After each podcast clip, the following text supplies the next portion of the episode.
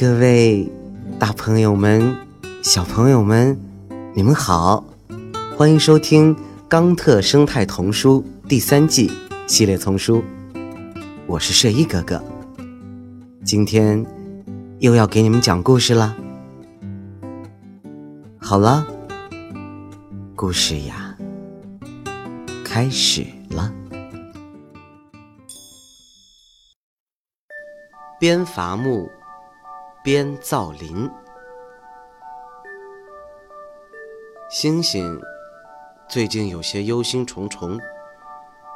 加里曼丹岛的森林正不断被砍伐，也许很快，它就没有可以悬挂的树枝了。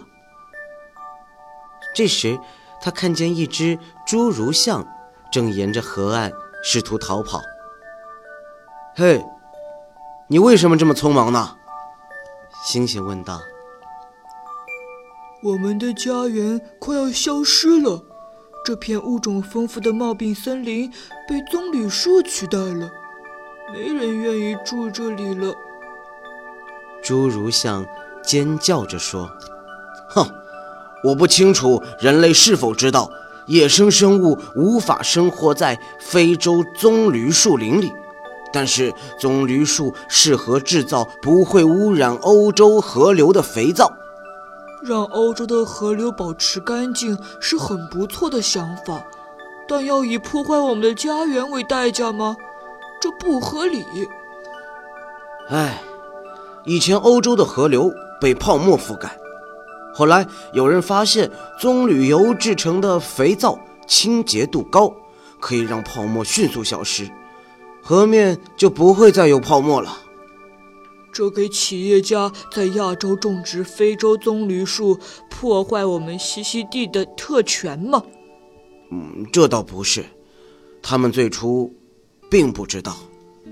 你是说他们不知道种植非洲的树种会破坏我们家族世世代代生活的森林吗？我相信他们不知道，但由于肥皂十分好用。越来越多的森林被破坏了，由棕榈树取而代之。他们意识到这点时做了什么吗？他们继续种植棕榈树。什么？这是犯罪！他们中有些人确实意识到了自己所犯的错误，为此感到难过，希望创造出可以持续的棕榈林。破坏土地来进行种植，怎么能称为可持续？更糟糕的是，这些棕榈林完全是空空荡荡的，它们已经被破坏了，不会再有生存的人了。人类难道没有意识到吗？巨大的破坏已经造成，但人类已经学会了如何改正过去的错误。那他们是怎么做的呢？人类在荒芜的大草原上种植了成千上万的松树，那里过去是一大片森林。只种植松树，真是个坏主意。松树啊，只是个开始，它是先锋植物。那最后会发生什么呢？也许你无法预测最终结果，但你可以决定。发展的方向，通往什么方向？我可以和我的朋友一起走一趟吗？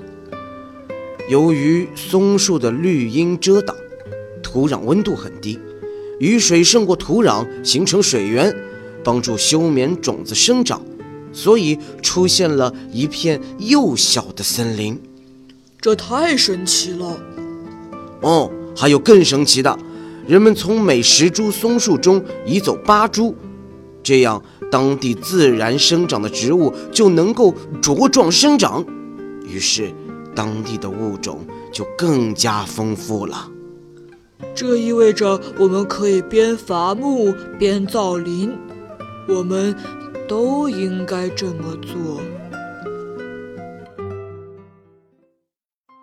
您刚才收听到的。是由环保部宣传教育中心引进，学林出版社和喜马拉雅联合出品，李肖钦、马俊先播讲的《冈特生态童书第三季系列丛书，还有很多好听的故事，不要错过了。感谢您的收听，让我们下期再见，谢谢。